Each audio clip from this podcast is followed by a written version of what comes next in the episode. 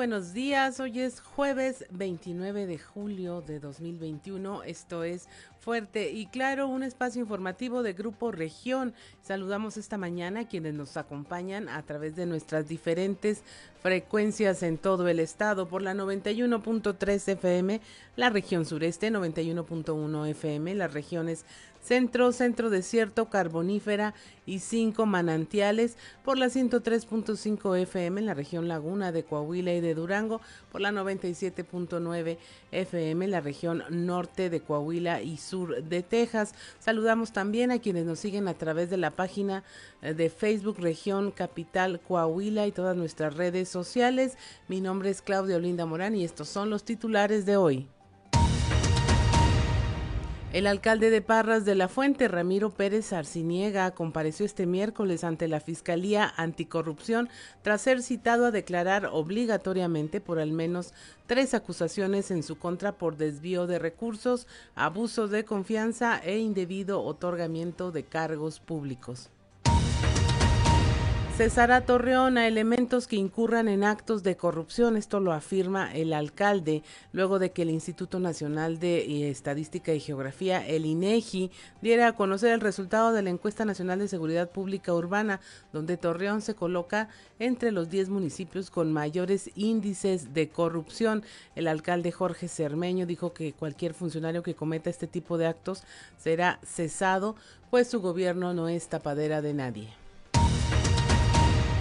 Tras ubicar al presunto responsable del intento de feminicidio en Monclova, este intentó quitarse la vida al momento de su detención. Le contaremos esta historia.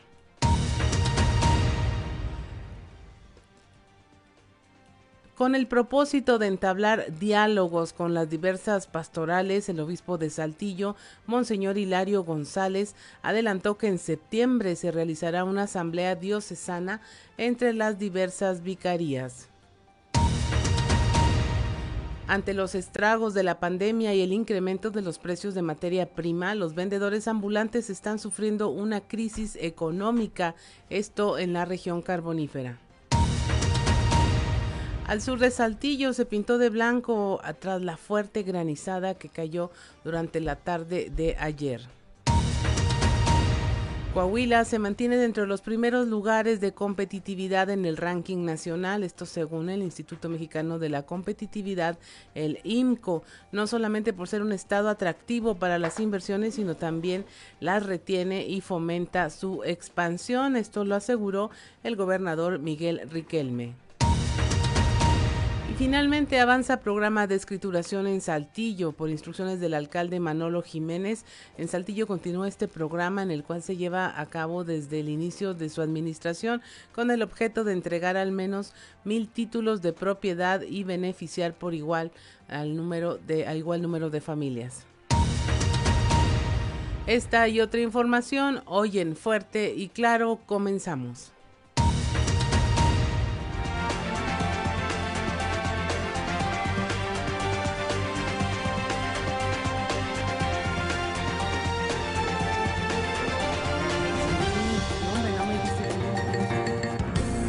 Es Fuerte y Claro. Transmitiendo para todo Coahuila. Fuerte y Claro. Las noticias como son. Con Claudio Linda Morán y Juan de León.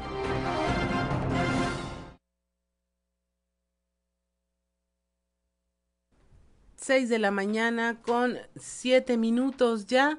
Este, la temperatura en Saltillo esta hora de la mañana 14 grados, en Monclova 23, Piedras Negras 24, Torreón 22, General Cepeda 14 grados, Arteaga 13, Musquis 23 grados, San Juan de Sabinas 24, San Buenaventura 23, Cuatro Ciénegas 22, Parras de la Fuente 17 grados y Ramos Arispe 15 grados centígrados. Pero si usted quiere saber cómo va a estar el pronóstico del tiempo para el día de hoy, vamos con nuestra compañera Angélica Acosta.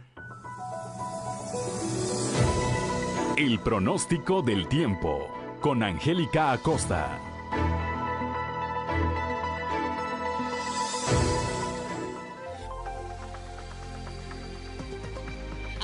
Qué rapidísimo va pasando la semana, ya es jueves, ¿cómo están? Buenos días, qué gusto me da saludarlos. Mi nombre es Angélica Costa y ya sabes, ya estoy lista para darte los detalles del clima. Saltillo viene un ligero descenso de temperatura, ligero, ligero, no te preocupes. 21 grados esperan para el día de hoy como temperatura máxima, mínima de 14. Hoy durante el día parcialmente soleado, va a estar agradable y por la noche un cielo principalmente claro. La posibilidad de precipitación, 24% ahí para Saltillo. Vámonos ahora hasta Monclova.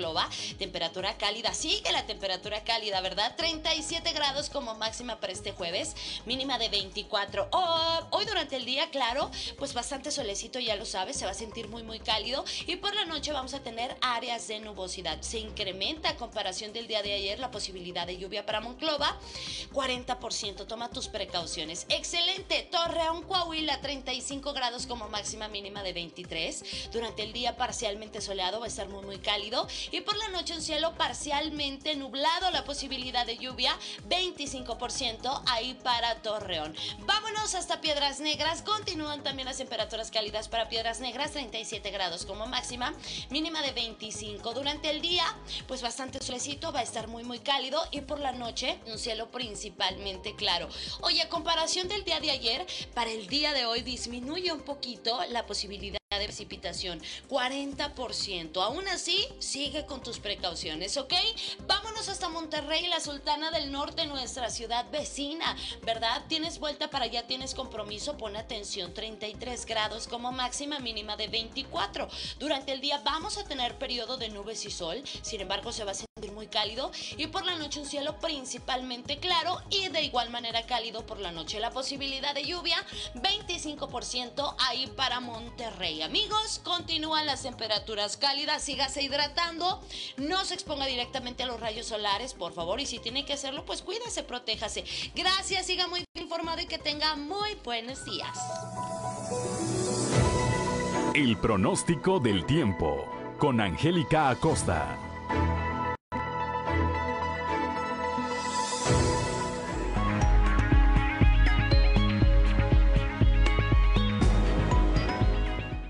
6 de la mañana, 6 de la mañana con 10 minutos, que no se le haga tarde. Vamos ahora a las efemérides del día con Ricardo Guzmán.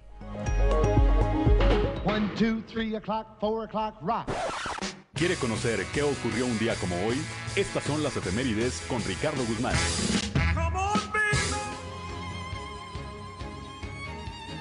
Un día como hoy, pero de 1939, falleció el botánico mexicano Guillermo Gándara, quien realizó importantes contribuciones a la botánica del país y destacó también como catedrático de las universidades de Chapingo y Nacional Autónoma de México. También, el 29 de julio pero de 1958, fue fundada la Administración Nacional de Aeronáutica y el Espacio, NASA, por sus siglas en inglés, como consecuencia de la ley que en la materia firmó el entonces presidente estadounidense, el general Dwight D. Eisenhower. Y un día como hoy, pero de 1983, murió el cineasta español Luis Buñuel, considerado uno de los más importantes y originales en la historia del llamado séptimo arte. Perteneció a la corriente surrealista junto con Salvador Dalí.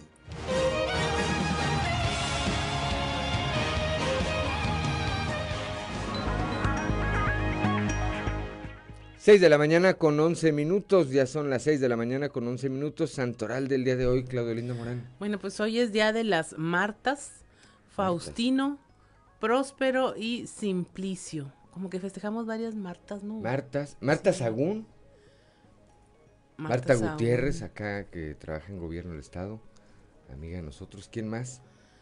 Marta, la doctora Marta Romero. La diputada. Marta Alicia Romero, la doctora Romero. Subsecretaria de Salud, una muy buena eh, subsecretaria de Salud. Eh, Marta Garay, diputada federal. Faustino, Próspero y Simplicio. Faustino, hay, hay un, Faustino, ¿no? Eh, que es jefe de, una de las jurisdicciones sanitarias, Faustino Aguilar, si no me equivoco. Acá en la región centro puede ser. Bueno, pues a quienes lleven alguno de estos nombres o tengan algo que celebrar el día de hoy, háganlo y luego ya en jueves, pues con mayor razón, solamente siguiendo las precauciones necesarias. Eh, vemos las cifras de COVID que no ceden y al contrario está esta tercera ola de contagios en donde es responsabilidad casi totalmente de los ciudadanos no dejarla no dejarla crecer aquí aquí en nuestro estado son las 6 de la mañana con 13 minutos vamos ahora al mundo de los deportes con Noé Santoyo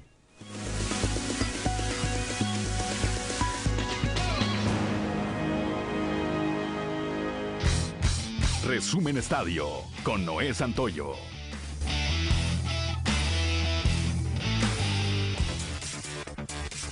La selección mexicana de fútbol olímpica cumplió con la obligación de derrotar a los sudafricanos y con eso aseguró estar en la próxima fase de Tokio 2020, donde ya hay rival definido y es un viejo conocido. Al clasificar como segundo lugar del grupo A por detrás de Japón, que tuvo paso perfecto, la selección olímpica enfrentará a Corea del Sur, que al igual que el Tri ganó dos partidos y perdió uno, pero llama la atención que en sus dos victorias sumaron 10 goles y no permitieron nada. El nadador húngaro Kristo Milak ganó el oro en Tokio 2020 y rompió el récord olímpico de Michael Phelps al ser nuevo campeón de los 200 mariposa. Al detener el cronómetro, con un tiempo de 1.51.25. Michael Phelps ostentaba el récord con 1.50.73. La presencia de la selección de México por decimotercera vez en las semifinales de la Copa Oro y la octava como defensor del título no es ninguna novedad en la decimosexta edición del torneo más importante de la CONCACAF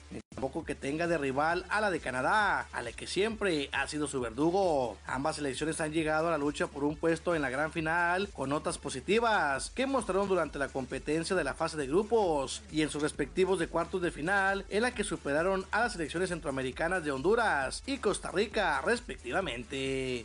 Llega tarde la reacción de la ofensiva saltillense. Guerreros de Aguascalientes vencieron 7 carreras a 4 a Zaraperos de Saltillo para asegurar la serie en patio ajeno, con triunfo para el zurdo Daniel Díaz. Los tecolotes de las dos Laredos siguen en la pelea de la postemporada, y es que vencieron este miércoles 5 carreras por 2 a los aceleros de Monclova. En otro duelo, un triple de Misael Rivera en la apertura de la novena entrada produjo las carreras con las cuales los algodoneros de Unión Laguna vencieron 5 carreras a 3 a los generales de Durango, continuando con la serie en el Estadio General Francisco Villa de la capital de Durango. Con la pizarra empatada en la novena entrada a tres carreras, el parador en corto de los algodoneros prendió el lanzamiento del relevista Thiago da Silva para conectar el batazo que marcó la diferencia en el marcador. Resumen Estadio con Noé Santoyo.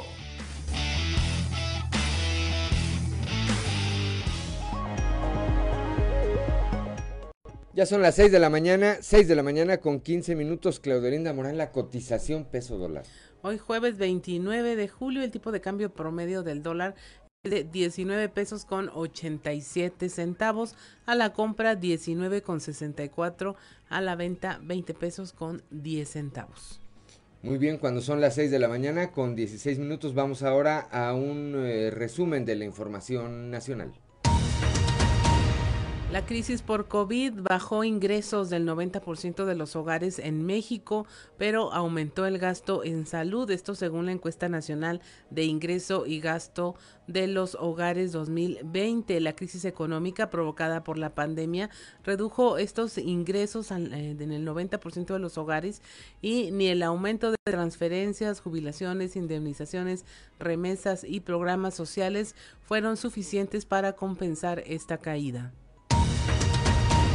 El síndrome por COVID en niños puede ser grave o mortal, esto lo advierte la Organización Panamericana de la Salud. Dice que aunque son menos susceptibles a enfermarse, pueden desarrollar un síndrome inflamatorio multisistémico más grave e incluso mortal.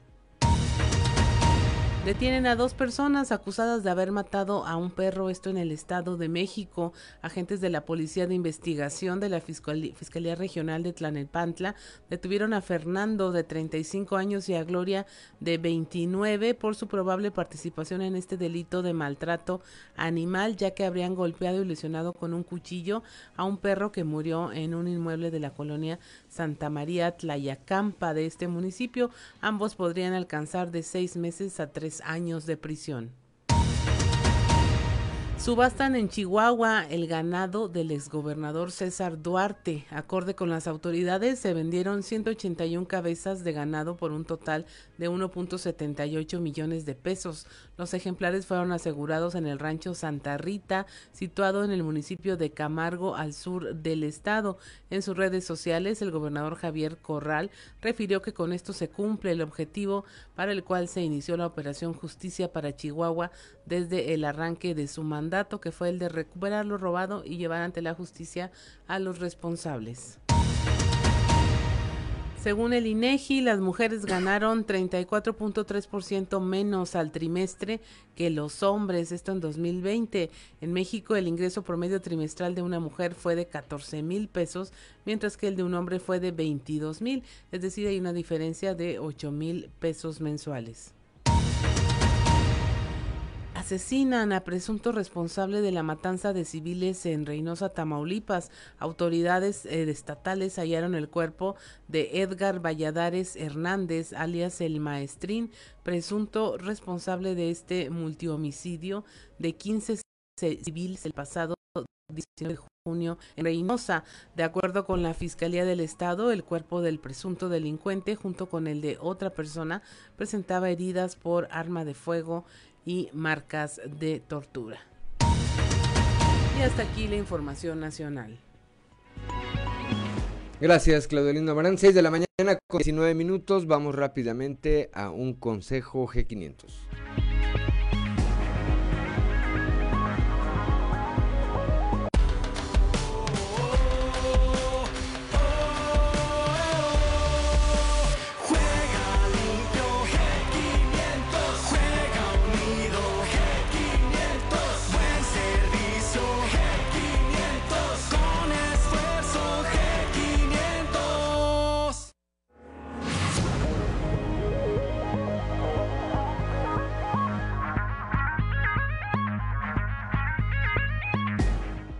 Seis de la mañana, 6 de la mañana con 19 minutos, continuamos con una mañana fresca. Bueno, 6 de la mañana ya con 20 minutos acaba de dar vuelta el reloj. Eh, decía yo, seguimos con una mañana fresca, por lo menos aquí en la capital del estado. Estamos en Fuerte y Claro.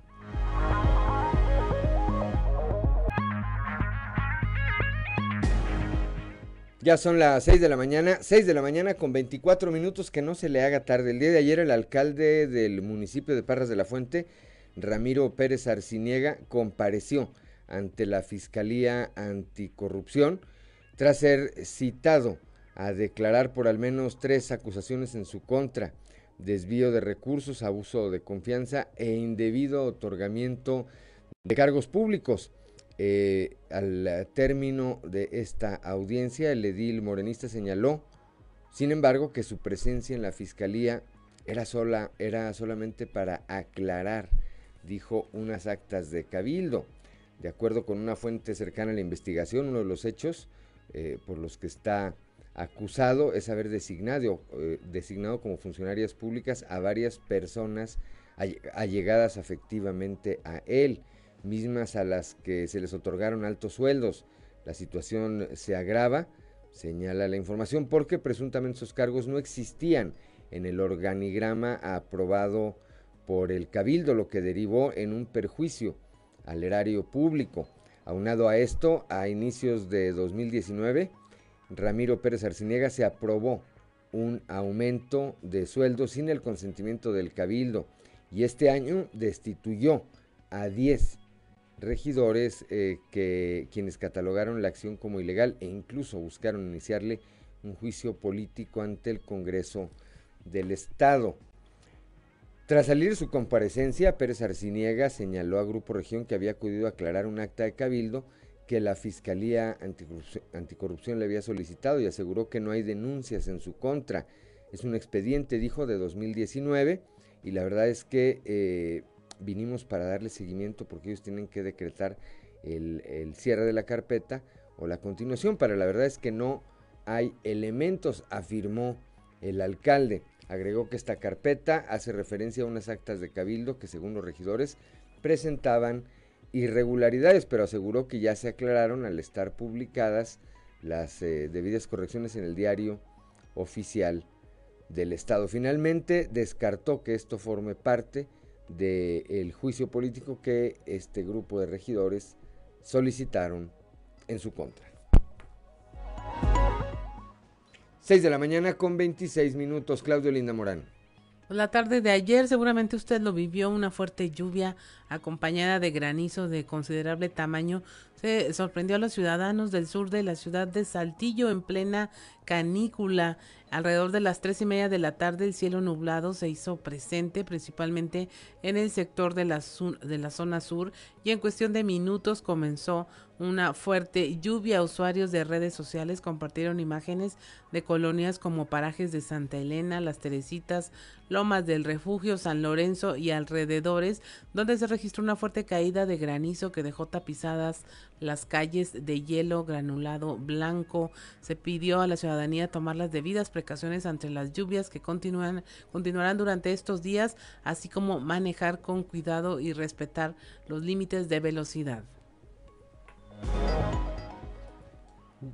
Ya son las 6 de la mañana, 6 de la mañana con 27 minutos. Vamos rápidamente a un panorama informativo estatal, comenzando aquí en el sureste del estado con nuestra compañera Leslie Delgado. El obispo de Saltillo, Hilario González García, eh, reveló que con el propósito de entablar diálogos con las diversas eh, pastorales, eh, en septiembre, en septiembre se llevará a cabo una asamblea diocesana entre las diversas vicarías.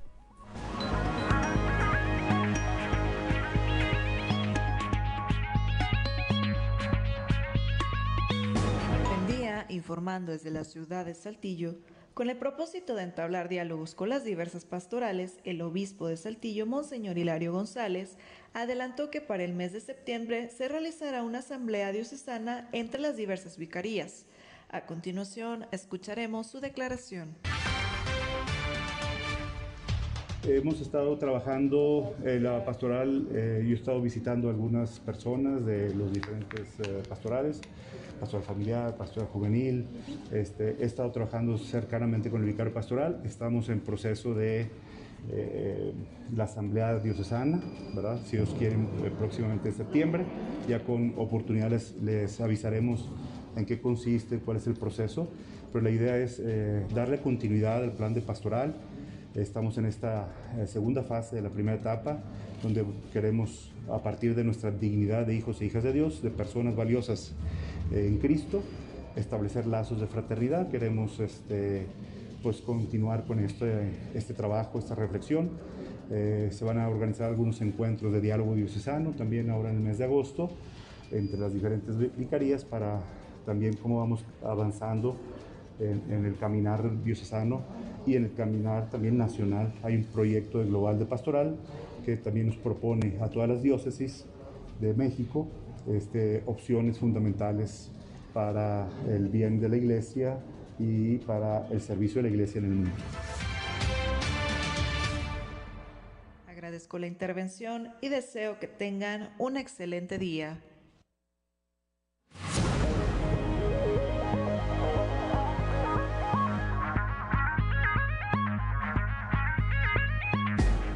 Ya son las 6 de la mañana, 6 de la mañana con 30 minutos, Claudiolina Morán. Aquí en la región sureste, los comerciantes del centro histórico, bueno, están haciendo promociones. Si usted acude vacunado a estos lugares, a estos comercios, así lo señaló el presidente de la asociación de este sector, Salvador Rodríguez Sade. Nuestro compañero Raúl Rocha nos tiene los detalles.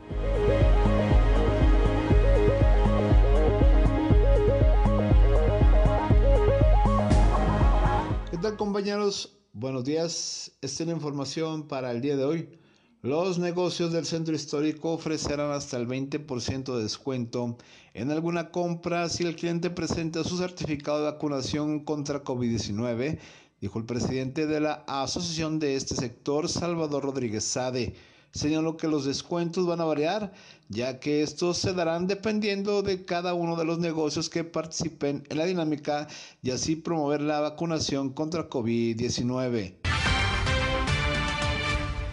Se va a hacer un levantamiento eh, a, todos un, ofrecimiento y una invitación a todos los afiliados que se quieran sumar a pedir el certificado de vacunación a los comensales, no como algo obligatorio, sino algo para otorgar descuentos o promociones, ¿no? Entonces, si tú ya estás vacunado y vas a algún restaurante afiliado y que haya entrado a esta campaña, tú puedes tener, te pueden otorgar descuento, promociones, alguna bebida o alimento de cortesía.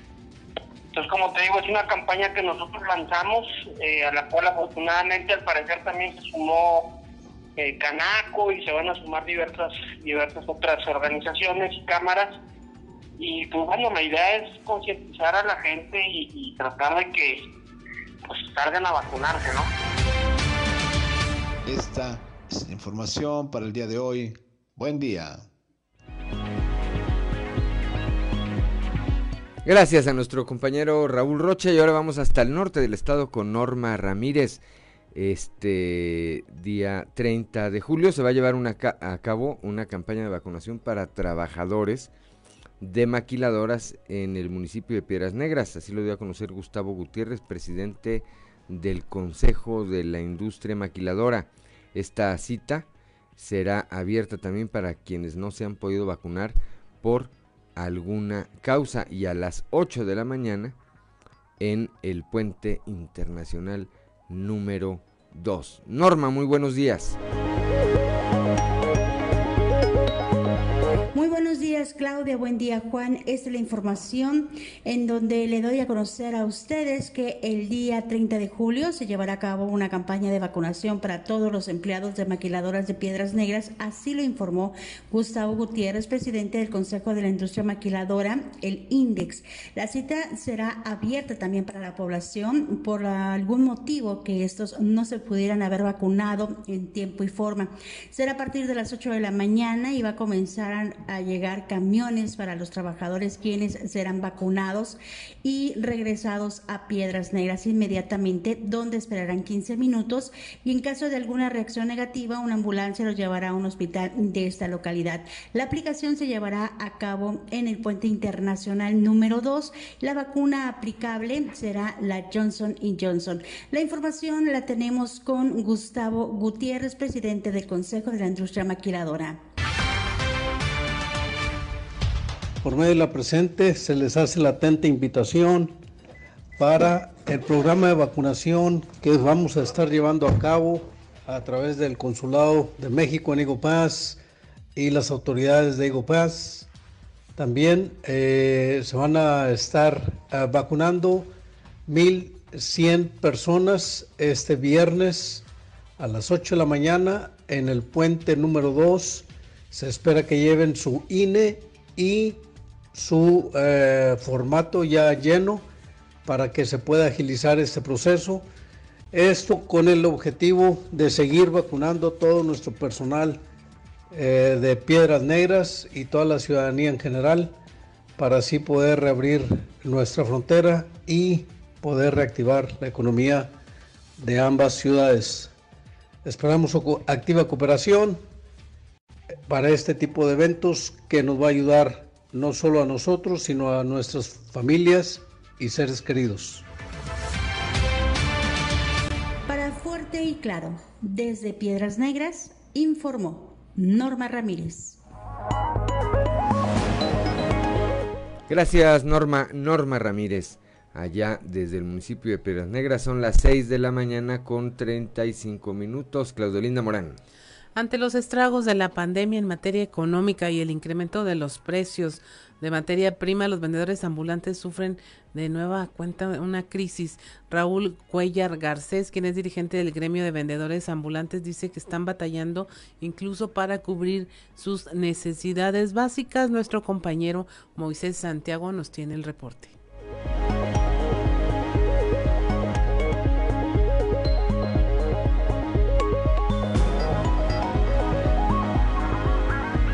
Buenos días Juan y Claudia y a todo nuestro amable auditorio que nos escucha en todas nuestras frecuencias. En la información que tenemos para hoy, efectivamente la escalada de aumentos en pandemia remata a vendedores ambulantes. Ante los estragos de la pandemia y el incremento de los precios de materia prima, los vendedores ambulantes están sufriendo una crisis económica.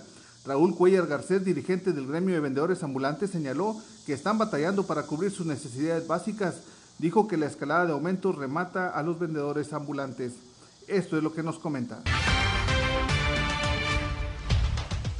Este, ahorita hay muchos vendedores, eh, yo soy uno de ellos, que todavía debemos renta, Este, batallamos para pagar lo que es la luz, el agua, y sí, sí se está batallando todavía, y ahorita, ahorita desgraciadamente, lo que es la materia prima que nosotros, que nosotros trabajamos, como son los vasos, lo que es todo de plástico, el chicharrón, todo eso, ha subido hasta un 50%, que eso también nos ha venido a afectar mucho a nosotros. O sea, nosotros creímos, o sea, nosotros creíamos que lo que era todo eso no iba a subir nada, que se iba a estar establecido. Pero no, ya subió, está subiendo, como te digo, ya subió hasta un 50% lo que es la materia prima. Y pues todo, todo eso como quiera así nos afecta y aparte de eso, pues nosotros no podemos subir lo que vendemos, estamos dando igual. O sea, estamos dando el mismo precio del año pasado, no lo podemos subir porque si lo subimos, pues no vendemos, de por sí no vendemos y luego subiéndolo pues menos vendemos. Y sí es algo que como quiera nos está golpeando, nosotros como te digo estábamos con que todo iba a estar igual, al precio igual, el mismo precio y pues desgraciadamente todo está subiendo. Sí, aparte que ya estamos afectados con lo de la pandemia y pues subiéndole el precio es algo más difícil, ¿verdad? Entonces... Bien, pues esta es la situación real a la que se enfrentan los vendedores ambulantes y sin duda alguna pues esta pandemia todavía continúa, hay muchas restricciones y están batallando por ahí para realizar su trabajo de forma normal. Esta es la información que tenemos para todos ustedes desde la región carbonífera para Grupo Región Informa, su amigo y servidor Moisés Santiago. Esperemos que tengan un excelente día.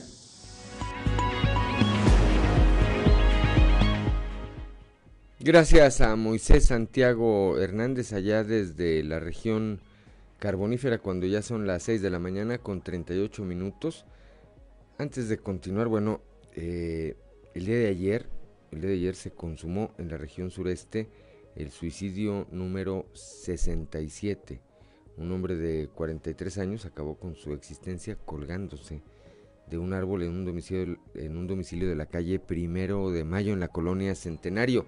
Ahí fue localizado por uno de los vecinos que eh, pues se llevó esta, esta eh, terrible sorpresa. El hombre fue identificado como Jesús Daniel N de 43 años, quien era conocido en ese sector por ser indigente y que de manera regular llegaba a ese sitio a dormir. Eh, habría entrado durante la madrugada y a esa hora, a esa hora eh, fue que cometió este acto fue descubierto eh, al menos cuatro horas después de haberlo concretado. 6 de la mañana, 6 de la mañana con 39 minutos. Vamos rápidamente a un consejo G500.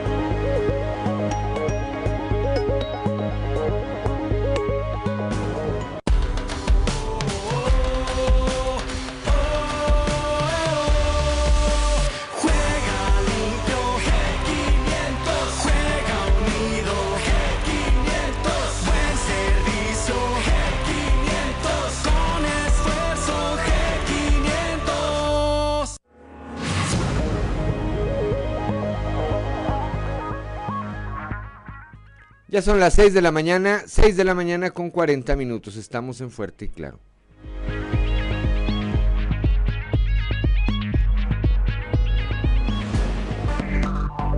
Enseguida regresamos.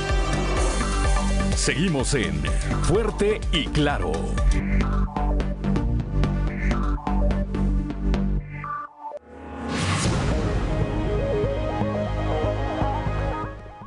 Ya son las 6 de la mañana, 6 de la mañana con 43 minutos. Continuamos aquí en Fuerte y Claro esta mañana de jueves y vamos ahora a la portada del día de hoy de nuestro periódico Capital que en su nota principal, bueno, pues destaca esta declaración del alcalde Jorge Cermeño. En un momento más vamos a estar platicando con Víctor Barón de este tema. Sorprendido, dijo, dijo que estaba sorprendido Cermeño de que Torreón hubiera aparecido en el top 10 de las ciudades con más percepción de corrupción. Esto de acuerdo a una encuesta hecha a sus propios eh, ciudadanos, estas encuestas que aplica el Instituto Nacional de Geografía, el INEGI. Por otra eh, parte, eh, detienen a agresor de mujer e intenta quitarse la vida. También en un momento más vamos a estar platicando con Guadalupe Pérez allá en Monclova de este caso ante la Fiscalía Anticorrupción. El alcalde de Parras ya comentábamos este tema. Él dijo que iba a aclarar unas actas de cabildo. Lo cierto es que trae denuncias por delitos eh, cometidos en el ejercicio de su función. En septiembre, también ya eh, nos daba Leslie Delgado los detalles de este tema, en septiembre habrá asamblea diocesana, así lo dio a conocer el día de ayer el obispo Hilario González García. Por cierto, el eh, novenario de Santo Cristo avanza, avanza y nos damos cuenta porque esos días aquí, aún muy temprano, a partir de las 5, 5 y media de la mañana, aquí en la calle de Allende, no hay manera de estacionarse. Llegan eh, quienes van a esta misa. Aquí es a las cinco y media la primera, ¿verdad? Que es la que encabeza Fray Raúl Vera López, la primer, la primer misa en este novenario. Por otra parte, Coahuila se mantiene dentro de los primeros lugares de competitividad en el eh, ranking nacional, de acuerdo al Instituto Mexicano de Competitividad, el INCO no solo por ser eh, un estado atractivo para las inversiones, sino además retenerlas y fomentar su expansión. Esto lo señala el gobernador del estado, Miguel Riquelme. En el eh, reportaje de hoy, un trabajo especial del himno coahuilense al disco del siglo, José Luis Ulloa Pedrosa, músico arreglista y compositor, en 2002 respondió a la convocatoria del entonces gobernador Enrique Martínez, que se empeñó en que antes de que del inicio de cualquier acto oficial, los, los presentes se pusieran de pie y entonaran un himno creado ex profeso para honrar al Estado de Coahuila. Y ahora, bueno, pues participó en este disco del eh, llamado el disco del siglo que se llevó acá, que se hizo, que se realizó con motivo del 444 aniversario de la fundación de Saltillo. 6 de la mañana, 6 de la mañana con 46 minutos, hora de ir a nuestra columna en los pasillos.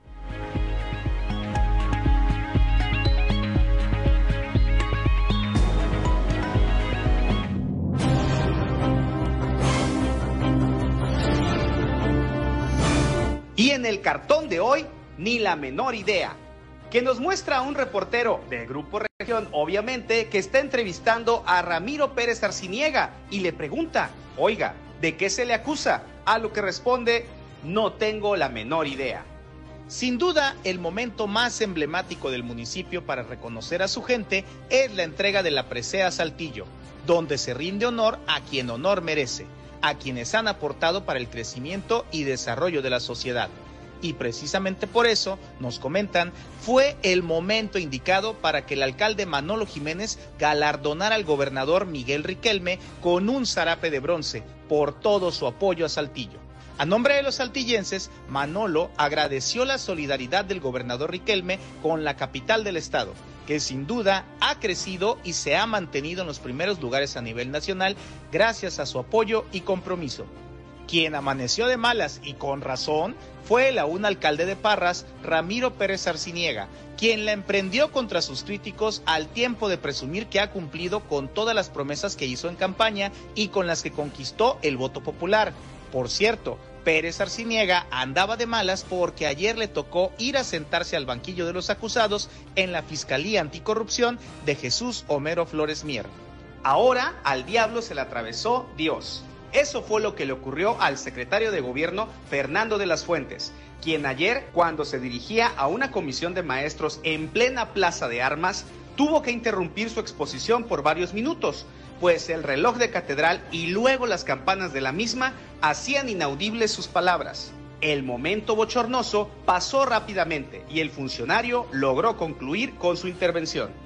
Quien adelantó que el próximo dirigente estatal de Morena será de La Laguna fue el senador Armando Guadiana, lo que apuntaría a Luis Fernando Salazar o a José Ángel Pérez Hernández.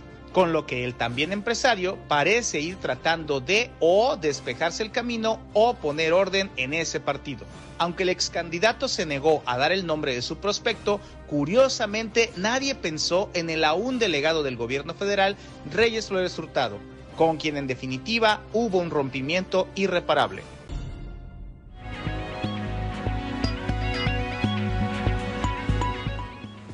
6 de la mañana con 49 minutos. Continuamos con la información. Tenemos en la línea a nuestro compañero Víctor Barrón y él nos va a hablar de este tema que, bueno, no sabemos por qué. Sorprendió al alcalde Jorge Cermeño luego de que la encuesta nacional de seguridad pública urbana colocara a Torreón entre los 10 municipios con mayores índices de corrupción pues aquí fue noticia y nos enteramos de cómo estaban extorsionando a sus ciudadanos. Eh, intervino la Comisión de Derechos Humanos, pero pues ahora es el, el tema es que, que, van a actuar en contra de estos de estas personas. Buenos días, Víctor.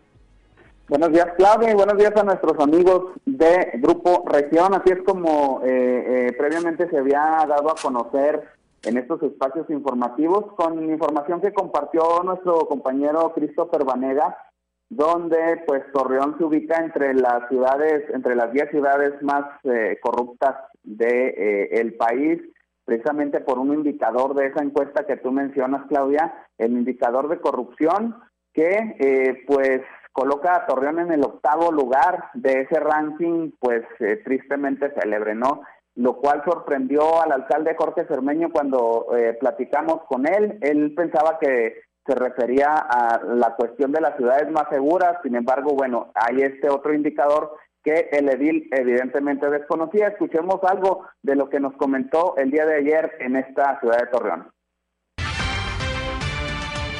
Pues parece contradictorio, ¿no? O sea, por un lado hablas de seguridad, de estar en una ciudad segura y por otro lado eh, sale pues esto que tú me comentas, ¿no? Que que hay corrupción en elementos policíacos. A lo mejor la gente lo confunde pues cierto tipo de actividades que se dan en las corporaciones, porque acuérdate que aquí actúa la policía municipal, la policía estatal, la policía federal, este, el ejército, la guardia nacional, etcétera. Entonces, pues a veces alguien escucha que hubo algún tipo de abuso de alguna policía, pues hay que discriminar, de ver de quién es, se le separa, por supuesto, no, no somos tapadera de nadie.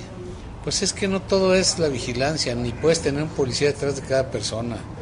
Es la participación ciudadana, tenemos muchos programas de colaboración en las colonias, en los eh, lugares, en las comunidades rurales, eh, en las zonas industriales, de colaboración con la seguridad pública. Entonces...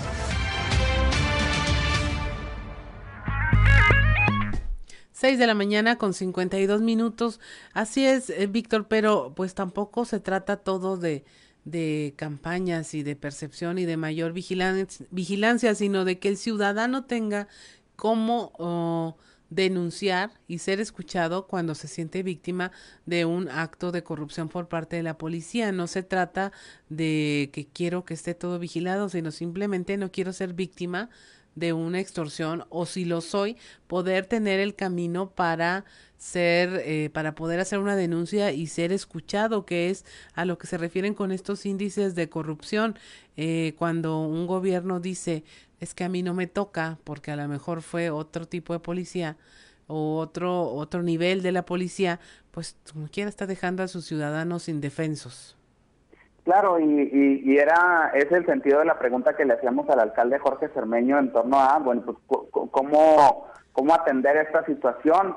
Y, y, en principio de cuentas, bueno, pues el edil se desmarca en cierto sentido de esta, eh, eh, de, esta, este ranking por lo que tú comentas, ¿no? Es decir, pues en Torreón actúan distintas corporaciones, distintas eh, fuerzas de seguridad, no se puede atribuir directamente a la policía de Torreón, así comentó el alcalde. Y bueno, en lo que se refiere a la participación de los ciudadanos, o al papel que jugarían los ciudadanos en este eh, eh, en este fenómeno, pues el alcalde se, se refiere más a lo que los ciudadanos eh, aportan en cuanto a colaboración en ese tipo de programas como el que ya escuchábamos en voz del edil, ¿no? El de Ciudadano Vigilante y demás.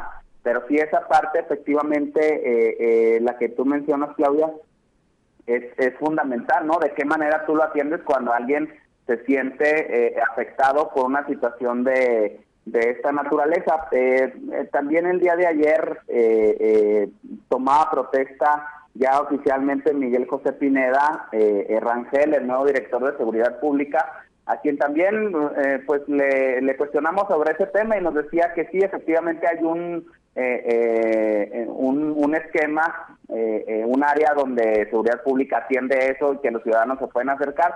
Y a lo que se limitó a decir también el nuevo director de Seguridad Pública es a que serán cesados los elementos eh, eh, o los integrantes del equipo de seguridad pública que sean sorprendidos o que se les compruebe, como también lo dijo Jorge Cermeño, eh, en actos de corrupción, Claudia.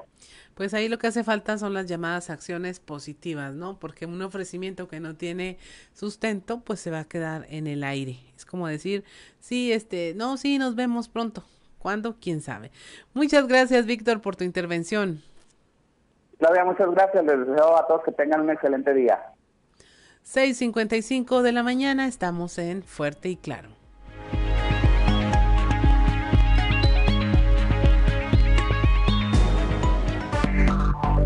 Enseguida regresamos con Fuerte y Claro. Seguimos en Fuerte y Claro.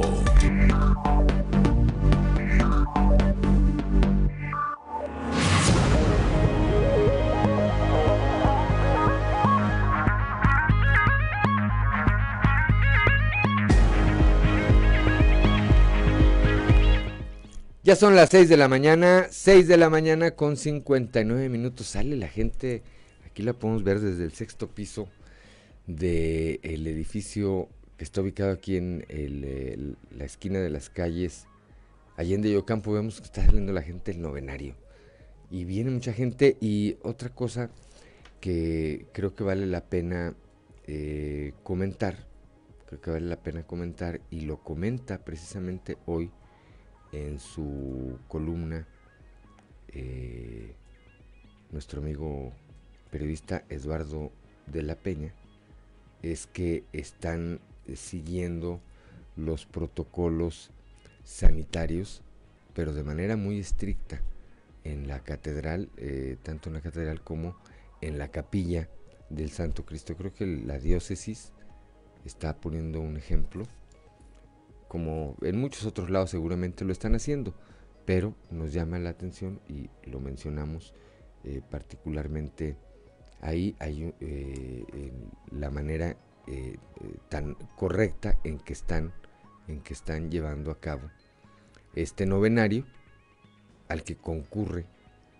mucha gente y que están siguiendo, insisto, los protocolos sanitarios contra el COVID-19 al pie de la letra, y hay que decirlo así de claro.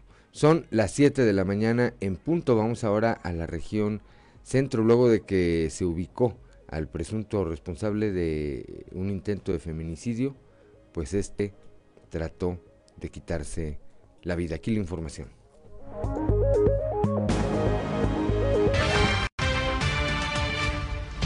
En el desarrollo de las investigaciones fue posible la identificación de una persona en base a un señalamiento eh, de algunas eh, personas pues, que colaboraron en la investigación. El día de ayer, en base a estos elementos de identificación, eh, pues, la persona estaba siendo buscada, esto durante el transcurso del día. Ya por la noche, serían aproximadamente las 10 de la noche, este, que se identifica o se ubica una persona que coincidía con las características de la que había sido descrita. En función de esto, se intervienen varias corporaciones. Eh, fue posible darle alcance a la persona y al momento en que la persona pues, fue abordada por los oficiales, eh, de entre sus ropas portaba un arma blanca y se ocasiona él mismo a su persona, es una lesión eh, que fue considerada este, pues de gravedad.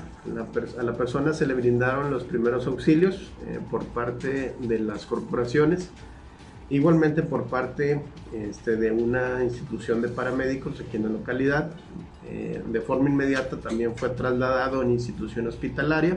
Eh, por el momento está custodiado, este, sin embargo esto es pues, para protección de la misma persona.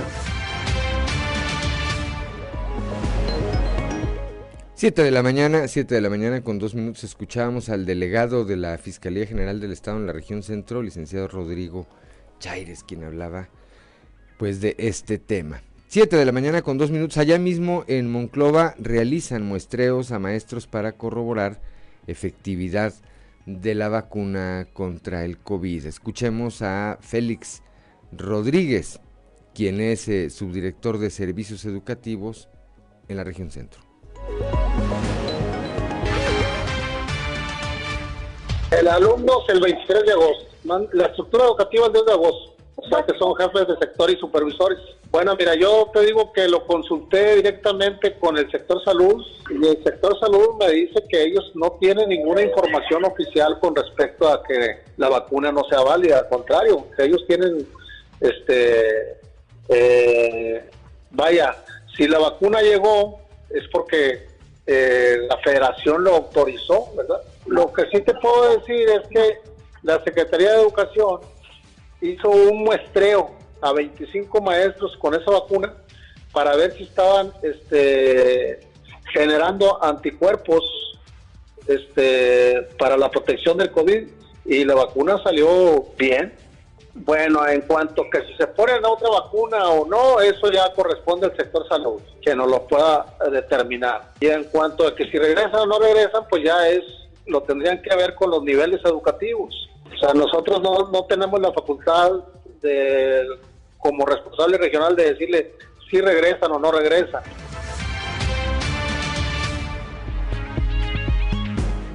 Siete de la mañana, siete de la mañana con cuatro minutos, Claudio Linda Morán. Allá en la laguna, para lograr la efectividad en la distribución eh, una vez que entre en operación el programa federal Agua Saludable, será necesario trabajar en la interconexión de la red hidráulica. Esto lo señala Carlos Javier González Silva.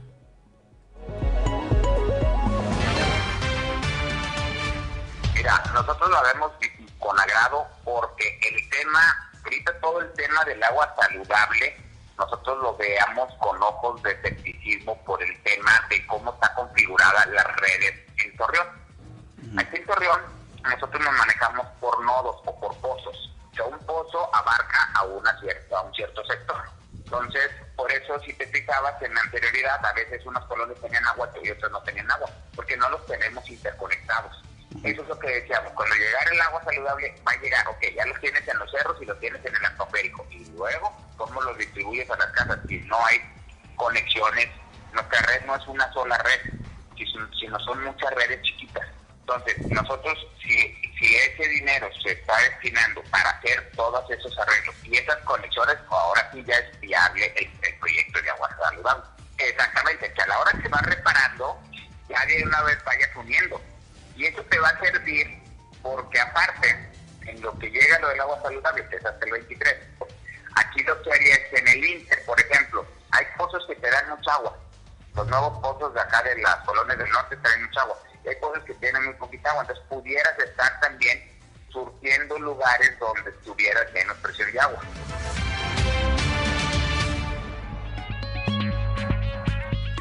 Son las 7 de la mañana, 7 de la mañana con 6 minutos allá en Sabinas.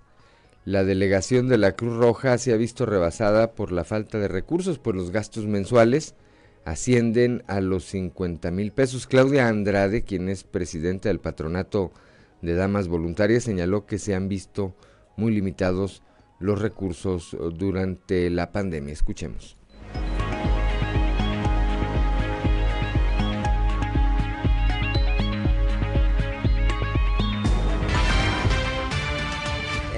Los gastos pues ascienden Mensualmente son alrededor de 50 mil pesos, ya que hay que pagar sueldos, hay que pagar la luz, hay que pagar el agua. Entonces, como les digo, fue muy bajo lo que nosotros recaudamos y no queremos llegar a algo tan drástico como es cerrar un turno, ya que pues conlleva, un turno conlleva también a muchos gastos. Entonces les pedimos, ¿verdad?, que si alguien quiere colaborar con nosotros, si acaso ustedes van, nosotros estamos eh, tratando de hacer algunas actividades y nos ven por ahí haciendo una actividad, pues les, agradeceríamos que nos, que nos echaran la mano, ¿verdad? Y cooperaran con, para que toda la ciudadanía, ciudadanía perdón, pues estemos unidos, estamos unidos para que esta delegación siga aquí en Sabina. En años pasados había sido alrededor de 60, 70 mil pesos, ahorita fue una 14 mil pesos solamente lo que se recaudó, entonces yo creo que sí es muy por debajo de lo que nosotros esperábamos, entonces este, esperamos contar con, con ustedes, contar con la ciudadanía para seguir en esto. Recuerden eh, que Cruz Roja siempre estuvimos presentes, estuvimos presentes en esto de la COVID, fuimos los únicos que teníamos y seguimos estando presentes. Así es. Somos los únicos quizás ahorita que tenemos una ambulancia en, en cuestión para trasladar a pacientes COVID.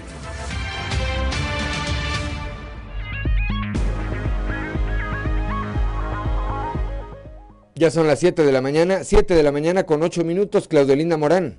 Allá en el norte, en Piedras Negras, Yanira Cuello, directora del Banco de Alimentos, dio a conocer la necesidad de recibir más apoyo de la comunidad bajo el esquema del programa Padrino, en el cual se dona una cantidad mensual para poder dotar de alimentos a familias vulnerables en la frontera. Así es.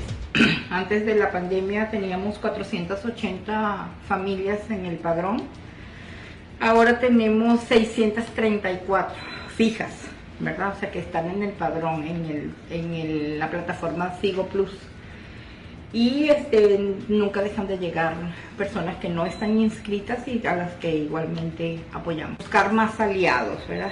Acá en, en, en Piedras, que digamos, tenemos muy pocos padrinos, ¿verdad? Pero sí siempre este, pues los más mm, Constellation, algunos mm, pequeños mm, empresarios este, sí nos han apoyado, pero sí necesitamos.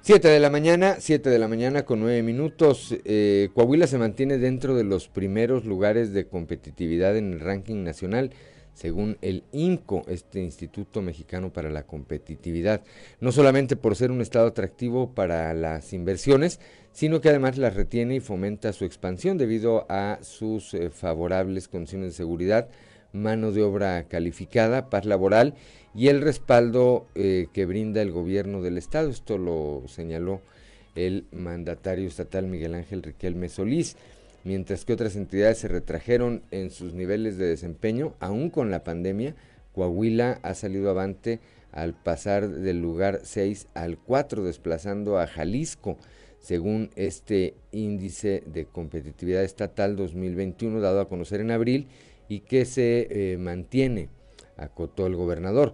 De acuerdo con estos indicadores, las cinco entidades más competitivas son la Ciudad de México, eh, en competitividad alta, por su parte, Nuevo León, Querétaro, Coahuila y Jalisco figuran con competitividad adecuada. Nuestro estado cuenta también con una economía estable y es una de las entidades con más alta aportación al Producto Interno Bruto Nacional, con un 3.5% en total. 7 de la mañana, 7 de la mañana con 10 minutos. Claudio Linda Morán. Por instrucciones del alcalde Manolo Jiménez Salinas en Saltillo continúa este programa de escrituración, el cual se lleva a cabo desde el inicio de su administración para entregar al menos un millar de títulos de propiedad y beneficiar a igual número de familias. Este esquema se derivó de un compromiso de campaña, por lo que fue incluido dentro del eje Saltillo incluyente del plan Municipal de Desarrollo de 2018 y se refrendó en el de 2019 al 2021, esto con el apoyo del gobernador Miguel Riquelme, ya que se han podido concretar los objetivos de este programa. Ya se han hecho varias entregas de escrituras en, actos públicos. Oscar Pérez Berumen, quien es director de regulación de la tenencia de la tierra urbana municipal, dio a conocer que en lo que va de la administración se han entregado casi 850 escrituras. Hasta el momento son los títulos de propiedad que se han entregado, además de que hay otros tantos más que están en trámite y no falta mucho para liberarlos, comentó este funcionario. Agregó que gracias a la coordinación de las diferentes instancias, espera que en este segundo semestre del año se han entregado al menos 150 documentos más para cumplir con la meta establecida. 7 de la mañana, 7 de la mañana con 12 minutos. Claudio Linda Morán. Tenemos en la línea al padre David López. Él eh, nos estará platicando de estos eh, celebración del Santo Cristo que como le comentaba eh, Juan de León ya iniciaron. Se nota y se siente en el centro de Saltillo desde muy temprana hora de la mañana. Y bueno, bajo las nuevas condiciones, ¿qué es lo que se va a encontrar? La feligresía que acuya, acuda a la capilla del Santo Cristo o a catedral para esta celebración. Buenos días, padre David. Claudia, muy buenos días. Saludos a ti y a todos tus radioescuchas. ¿Cómo estás? Muchas gracias, muy bien. Muchas gracias por acompañarnos esta mañana. y platíquenos, ¿qué, ¿qué es lo que se puede esperar de esta celebración? Eh, la fe va a sobrar, eso sí. La fe, la devoción, el amor, el fervor de la gente. Y como escuchaba al inicio, desde las eh, tempranas horas del, día se siente eh, ya esta, esta devoción. básicamente para encontrar un lugar de estacionamiento, ya también están algunos lugares ya más, más copados, pero vemos que la gente está asistiendo, ciertamente no con la misma flujo de, años anteriores, y se entiende, se entiende por las medidas de, seguridad, pero también favorecido por las redes sociales que permiten una interacción en todas las misas con los fieles que siguen el novenario y que se ha una respuesta muy muy grata a través de ellas, porque pues al no poder venir al templo, pues desde su desde la del hogar pueden estar siguiendo el novenario. Así es, padre. A ver, y explíquenos cómo está esto de las confesiones desde eh, la intimidad de los hogares ah, de, las personas. No, las confesiones, no, las misas, las celebraciones. Las misas. Las celebraciones. Ok, confesiones sí hay en las parroquias. No, eh, las confesiones fueron dos semanas previas a la, a la, al inicio del novenario en las misas de, la catedral, estaban a mí y estaban eh, confesando. Y pues por la misma, eh, por la seguridad de las personas.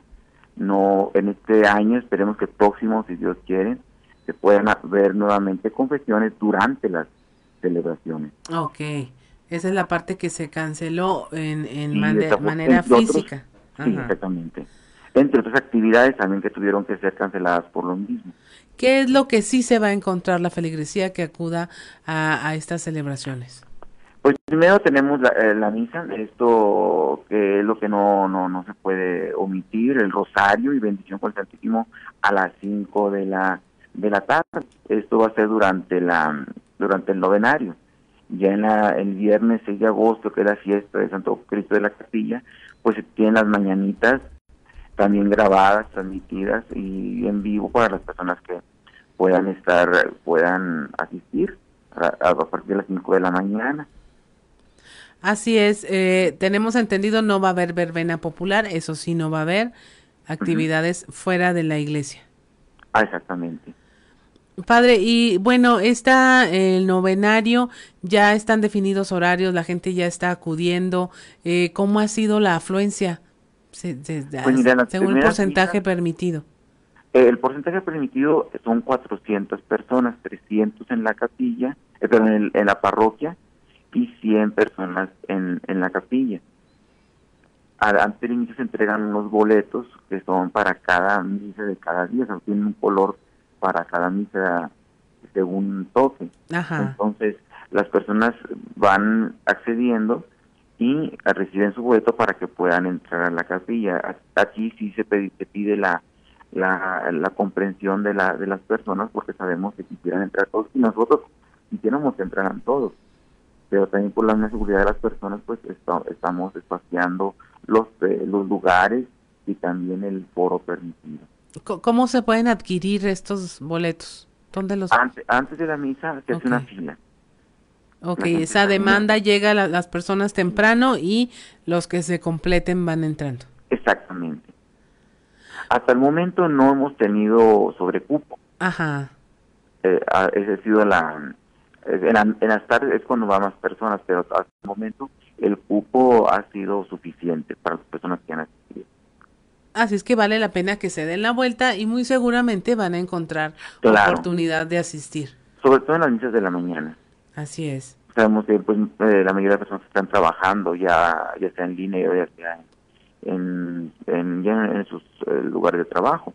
Entonces vienen, van a Santo Cristo y, y, ya se retiran a, sus trabajos. De, las seis y media a las ocho está la visita al a Santo Cristo, el templo está abierto, pasan las, personas en el pasillo en medio, saludan al Señor y ya se, se retiran a sus trabajos.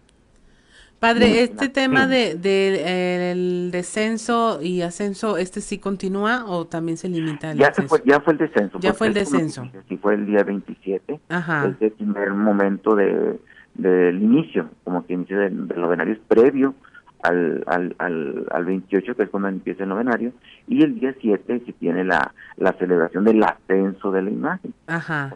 baja de, de catedral, es retirada y es trasladada a la capilla y posteriormente se hace la celebración del ascenso de la de la imagen. Esa parte tan tradicional no no cambió. Padre eh, David López, el tema de eh, por ahí había eh, a la venta figurillas del Santo Cristo para que pues se llevaran esta esta símbolo tan importante para los altillenses a sus hogares y también tuvieran pues si no iban a estar aquí haciendo o participando de las celebraciones que tuvieran eh, al menos esta eh, imagen religiosa en sus casas qué tal va la promoción de estas eh, imágenes en cuanto a la promoción las imágenes están vendiendo atrás de la catedral en las sí, por la calle de Bravo la venta ha sido buena, gracias a Dios. Eh, ha estado, se ha estado, eh, pues la gente está adquiriendo las imágenes para, para sus hogares y, se llevan a ellos para hacer pedidos. Así es. Cuando los números exactos, Claudia, eh, ahorita pues no los tengo a la mano. Ajá. Lo importante es que la gente sepa que, aparte de que se puede llevar esta imagen religiosa tan importante y tan simbólica, está colaborando es la colaboración básicamente es más espiritual, porque cuando las personas ven la imagen y ven la calidad del material y también la calidad del diseño, pues básicamente eh, con confianza les decimos que pues, más, más que el, apoyo, pues un apoyo espiritual. Así es. Porque pues si están, como el material es muy bueno y es muy bueno, y como te digo, o sea, casi más, más que eh, para apoyo, que sí, si hay algo de apoyo, pues es más para la para las personas para fomentar su su devoción y su confianza. Así es, una, es una réplica de excelente calidad. Ajá. Pues muchas gracias, padre David López. ¿Algo que le gustaría agregar, alguna recomendación para quienes acudan a estas ceremonias durante estos días? Pues la primera recomendación es tenernos paciencia, sobre todo para el, ingreso y la, y, la salida del templo. Eh, nosotros entendemos pues las prisas, las eh, de las incomodidades ayer, por ejemplo, llovió y tuvimos que abrir las puertas antes porque se estaba quisteando y, pues no queríamos que alguien agarrara un catarro o algo. Fue la única que se abrió con anticipación para que la gente ingresara. Pero sí que tuvieran mucha paciencia, mucha calma y mucha comprensión que al fin de cuentas pues lo hacemos también por el bien de toda la ciudadanía. Así es, pues muchas gracias, eh, padre David López, por haber platicado con nosotros esta mañana y le deseamos que tenga una excelente jornada. Igualmente, hasta luego, saludos. Son las 7.20 de la mañana, es momento de irnos a un consejo G500.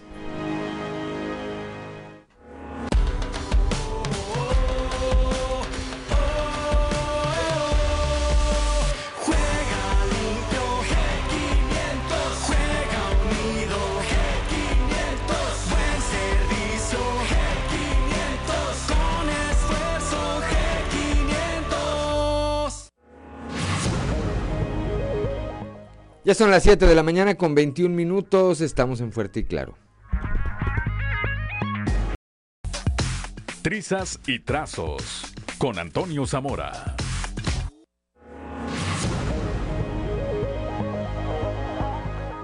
Ya son las 7 de la mañana, 7 de la mañana con 24 minutos. Bueno, ya escuchamos, ya está en la línea telefónica como todos los días nuestro compañero y amigo periodista Toño Zamora allá desde la región centro, específicamente desde la capital del acero. Toño, muy buenos días.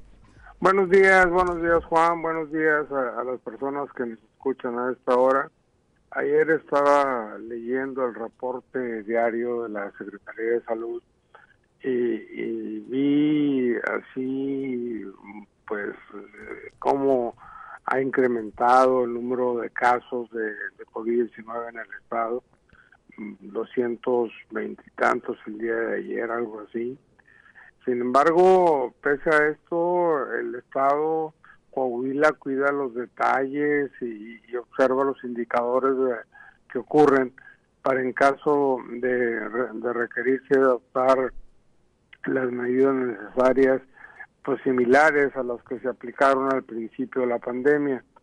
Eh, cierto que, gracias a la vacunación, Juan, los riesgos han sido mínimos, sin embargo, no se quita el dedo del renglón porque la tercera, hora del COVID pues eh, es crucial, ¿no? Para tomar las decisiones que se requieran y, recordar las palabras del gobernador Miguel Riquelme que, que señaló que hay que estar atentos a lo que pueda ir surgiendo. Juan. Yo creo que eh, aquí mucho tenemos que hacer los covilenses para evitar se sigan incrementando los contagios, aunque hemos visto, Juan, también que han disminuido, pues vaya, que los números de, de, hospitalizados, eh, pese a que se ha incrementado este el número de casos, pues este no son tantos, cuando menos no en Monclova,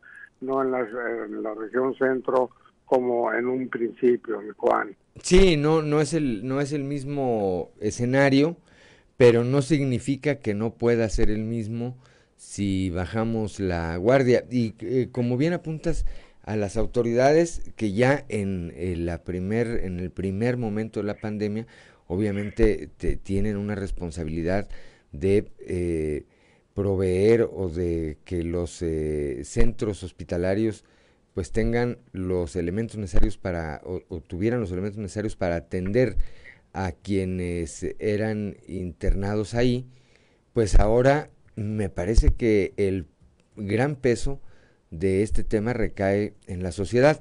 Hace un momento platicábamos, hace apenas unos minutos, de el novenario de Santo Cristo, una fiesta tradicional, la fiesta tradicional eh, católica aquí en la capital del estado y cómo en la diócesis de Saltillo sin eh, enfrentarse con la, feligresía, eh, con la feligresía, sin provocar ningún conflicto, pero sí muy firme, muy firmes están siendo en los protocolos sanitarios para aceptar solamente, por ejemplo, 300 personas. En la catedral solamente pueden estar tres personas por banca eh, sentadas, de manera continua le están repartiendo el gel antibacterial. Hay un momento para salir, que lo determinan ellos mismos, y hay un momento y una vía para, para entrar y para salir.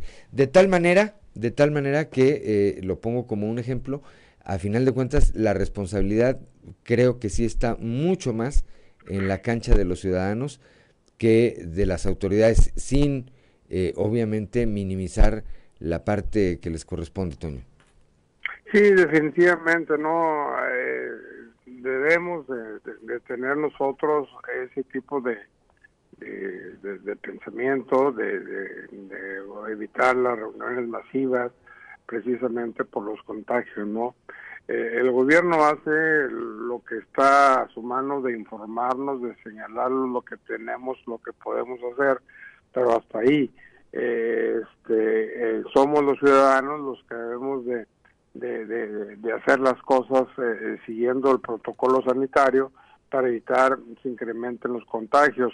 Eh, por ello también el que, Miguel Riquelme se, pondrá de acuerdo con los alcaldes de los 38 municipios para que no haga cuenta los casos positivos que, que sean monitoreados, pues bueno, sirvan para activar los arcos sanitarios que, dieron resultado cuando empezó la pandemia.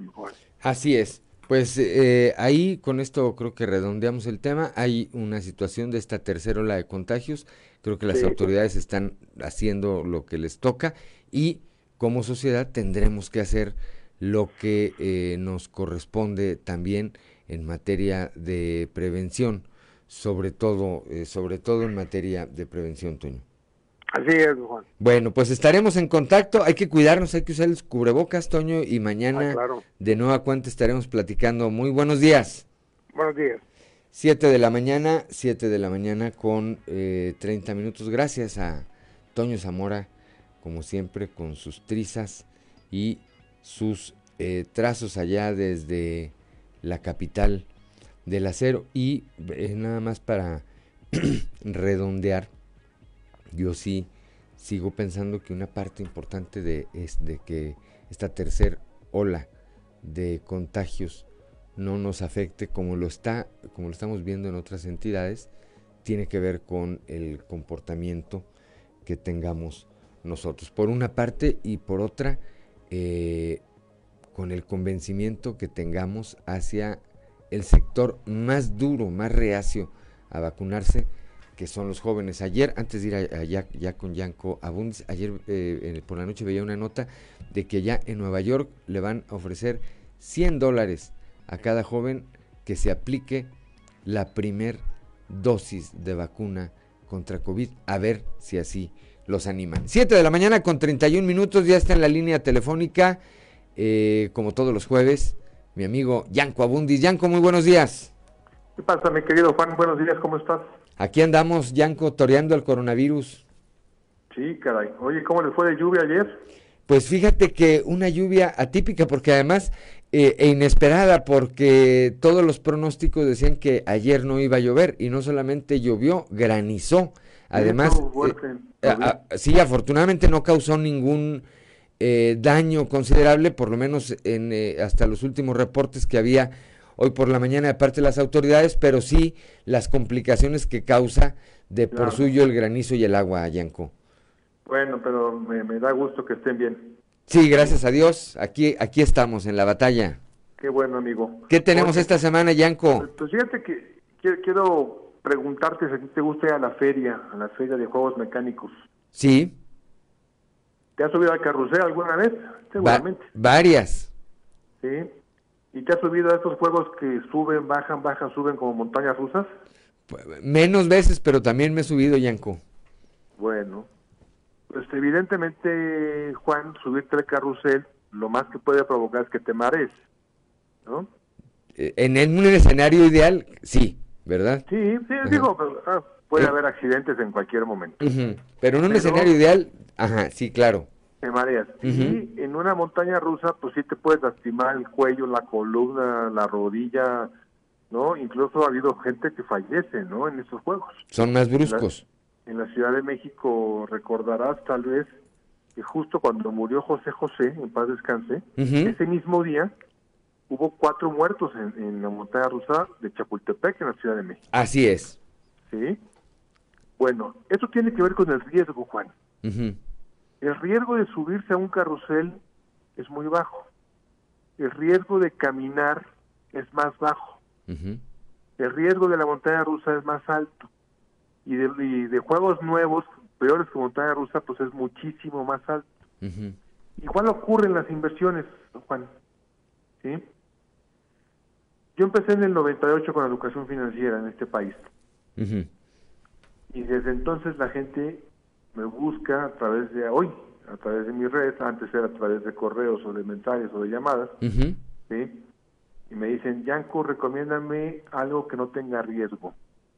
Y yo les contesto siempre lo mismo, Juan, con mucho gusto, el panteón. o no salgas de tu casa, ¿verdad? Y aún el así... panteón, pues, nada más el panteón, Juan. Ahí ya no tienes ningún riesgo. Ahí ya no importa si hubo granizadas, si si hubo sequía, si hubo nada. ¿sí? Al menos nadie ha venido a quejarse, eso es un hecho. Sí. En el mundo de las inversiones, en el mundo del dinero, Juan, ocurre lo mismo. No hay riesgo cero. El hecho de que tengas dinero en tu cartera es riesgoso. y, no, y no porque te lo puedan robar, que por supuesto puede ocurrir, sino porque te lo puedes gastar en tonterías, Juan. Meter dinero al colchón es riesgoso porque te lo pueden volar y además tu dinero pierde valor. No está trabajando. No, exacto, porque pierde poder adquisitivo, no está trabajando como muy bien dijiste. El dinero en un banco está muy bien protegido porque tiene un seguro del Instituto para la Protección del Ahorro Bancario, que es el IPAP, por, por montos que ahorita en pesos son como 2.600.000. ¿no? Por persona y por banco. Bueno, pero tienes el problema de que para montos pequeños lo que te pagan de rendimiento está por abajo de inflación. Y así te la vas llevando, Juan. Cada instrumento tiene su propio riesgo.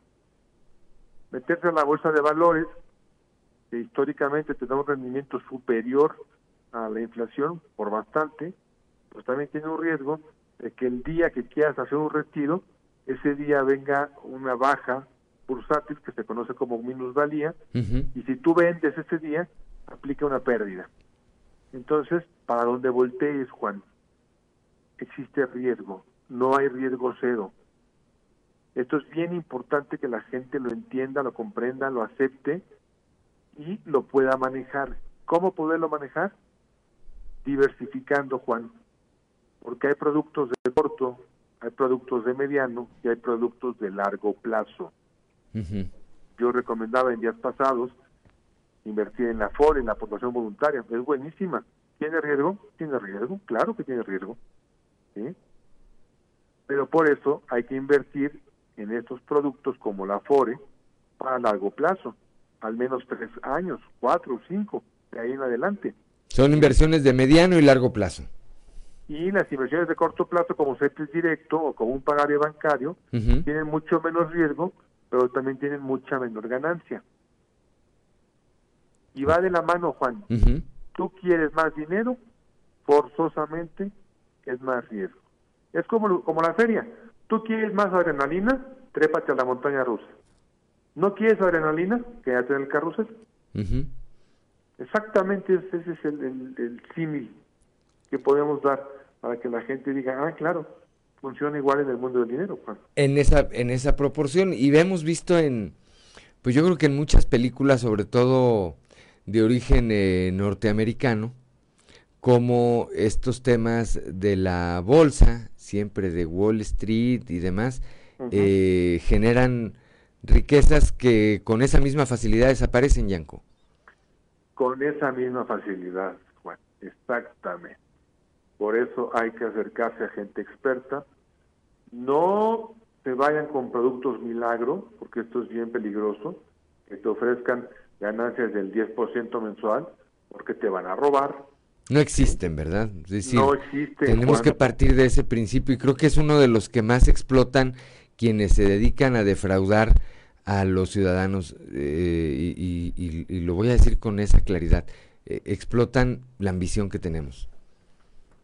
Totalmente, Juan, porque la ambición rompe el saco, dice por ahí. Entonces hay que tener mucho cuidado y saber que el mundo de las inversiones, Juan, es un mundo que hoy es para todos, que hoy puede ser con un peso, literal, ya lo dije con los afores, hoy puede ser con 100 pesos en CETES directo, ¿sí?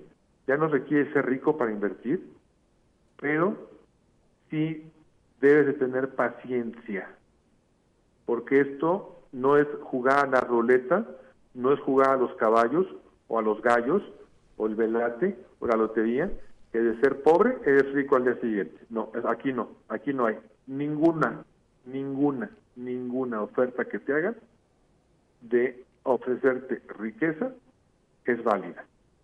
Esto es trabajo, es tiempo, es disciplina, es hábito de seguir siendo el fondo y si no lo haces de esta manera, no hay forma de ganar, no existe, Juan.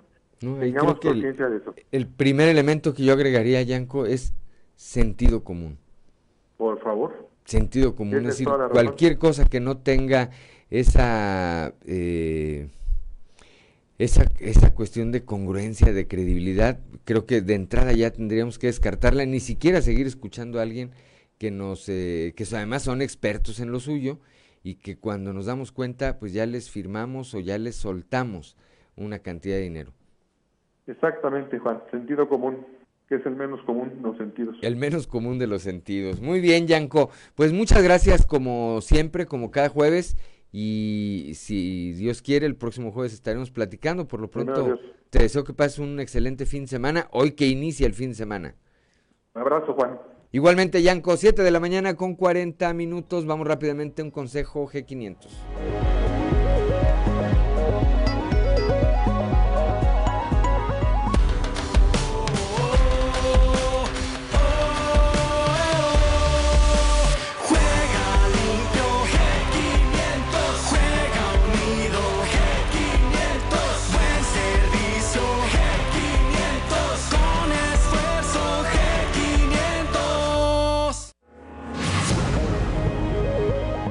Ya son las 7 de la mañana, 7 de la mañana con 40 minutos. Falso el riesgo cero, dice Claudelinda Morán. No hay, eh, no hay soluciones mágicas, ¿verdad? No hay soluciones mágicas. Nos gustaría, pero... Pero no, no hay. Estamos aquí en Fuerte y Claro.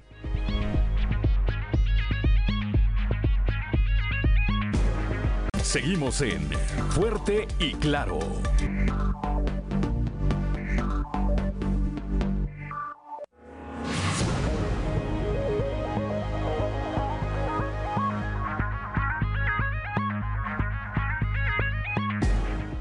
Ya son las 7 de la mañana, 7 de la mañana con 45 minutos. Hora de ir con Ricardo Guzmán a las voces de hoy en Fuerte y Claro.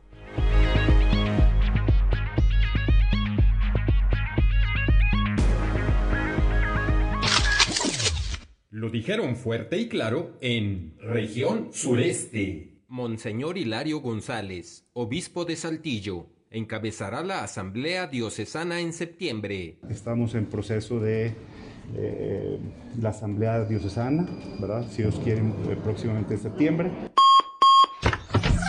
Región Laguna. Jorge Cermeño Infante, alcalde, cesará Torreón a elementos que incurran en actos de corrupción. A veces alguien escucha que hubo algún tipo de abuso de alguna policía, pues hay que discriminar, de ver de quién es. Se le separa, por supuesto, no, no somos tapadera de nadie.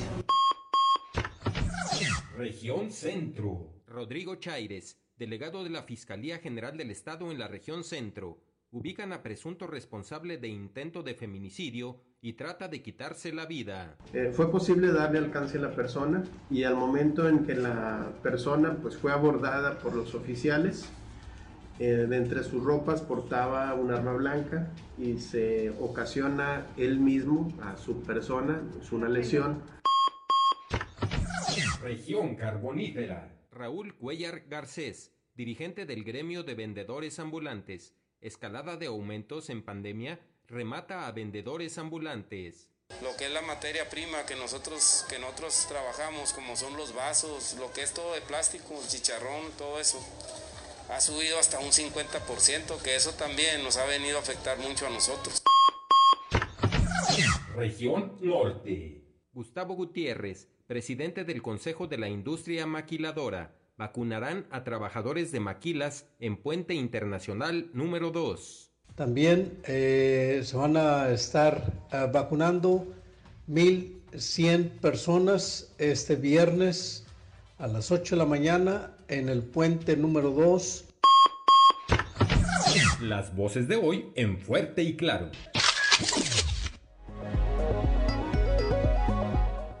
Siete de la mañana con 48 minutos. Vamos ahora a un resumen de la información nacional con Claudio Linda Morán.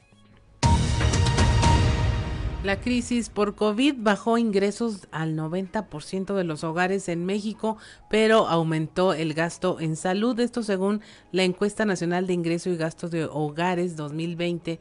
La crisis económica provocada por la pandemia redujo los ingresos de los hogares y ni el aumento de las transferencias, jubilaciones, indemnizaciones, remesas y programas sociales fueron suficientes para compensar la caída en estos ingresos.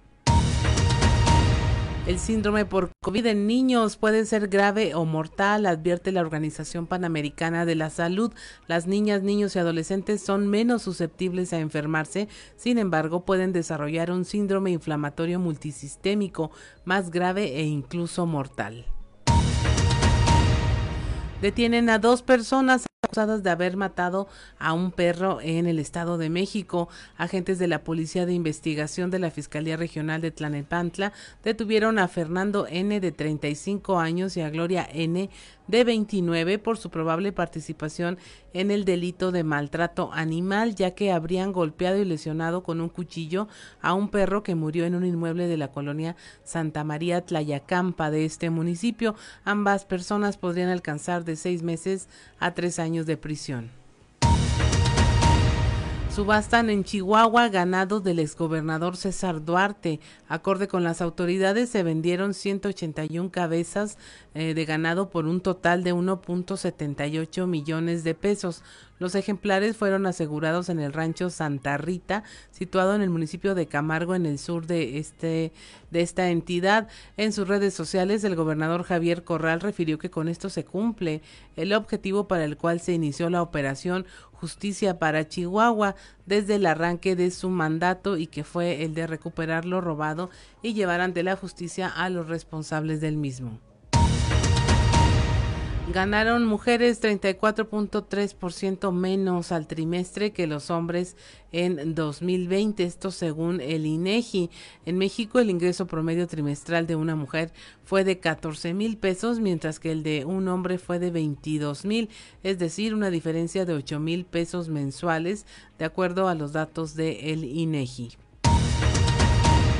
Asesinan a presunto responsable de la matanza de civiles en Reynosa, Tamaulipas. Las autoridades hallaron el cuerpo de Edgar Valladares Hernández, alias el Maestrín, presunto responsable del multihomicidio de 15 civiles el pasado 19 de junio en Reynosa. De acuerdo con la fiscalía, el cuerpo del presunto delincuente, junto con el de otra persona, presentaba heridas por armas de fuego y marcas de tortura. Y hasta aquí la información nacional. 7 de la mañana con 51 minutos. Gracias, Claudio Lindo Morán. Y ahora vamos con Amberly Lozano al show de los famosos. El show de los famosos con Amberly Lozano. Enrique Guzmán se encuentra en una fuerte depresión. Enrique Guzmán se ha deprimido ante el miedo de pisar la cárcel por las acusaciones de su nieta Frida Sofía y ha llegado a pensar que ya no quiere vivir. El padre de Alejandra Guzmán se encuentra muy deprimido luego de que su nieta Frida Sofía lo acusara de haber abusado de ella desde que tenía 5 años.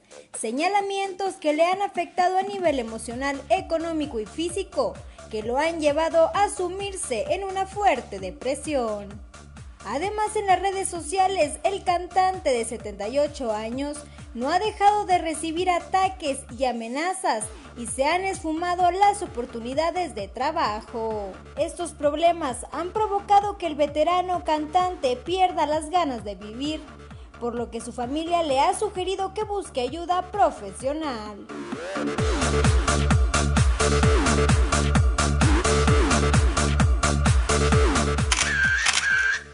Nuevos detalles de la boda de Belinda y Cristian Nodal. En mayo pasado, Belinda y Cristian Nodal sorprendieron al anunciar que estaban listos para una nueva etapa en su relación y se comprometieron en un restaurante de Barcelona, donde el cantante de música regional mexicana le entregó un anillo valorado en 3 millones de dólares.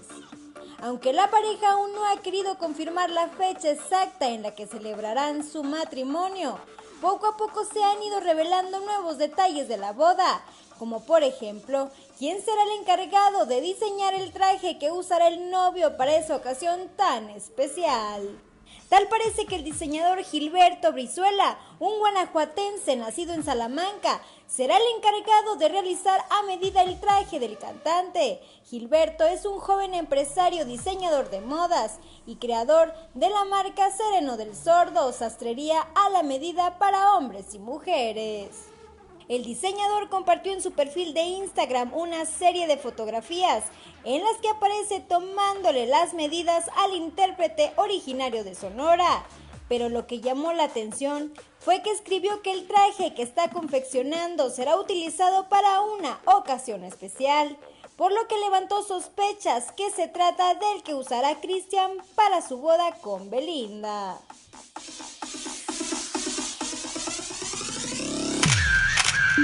Reportó para Grupo Región Amberly Lozano. 7 de la mañana con 54 minutos. Gracias, Amberly Lozano. Bueno, pues ya nos vamos esta mañana, esta mañana de jueves. Eh, fresca todavía, fresca. Ayer, eh, como comentábamos, por lo menos acá en el sureste nos sorprendió el agua y el granizo.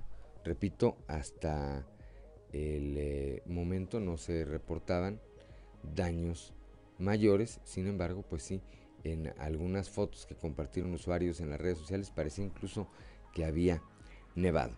Gracias a, Ricardo Guzmán en la producción, a Ricardo López en los eh, controles, a Ociel eh, Reyes y a Cristian Rodríguez, que hacen posible la transmisión de este espacio a través de las redes sociales, a Claudia Olinda Morán, como siempre, por su acompañamiento, pero sobre todo, gracias a usted, que nos distingue con el favor de su atención. Lo esperamos el día de mañana a partir de las 6 y hasta las 8 de la mañana, aquí mañana ya de viernes, y de las 8 a las 9 de la mañana en región.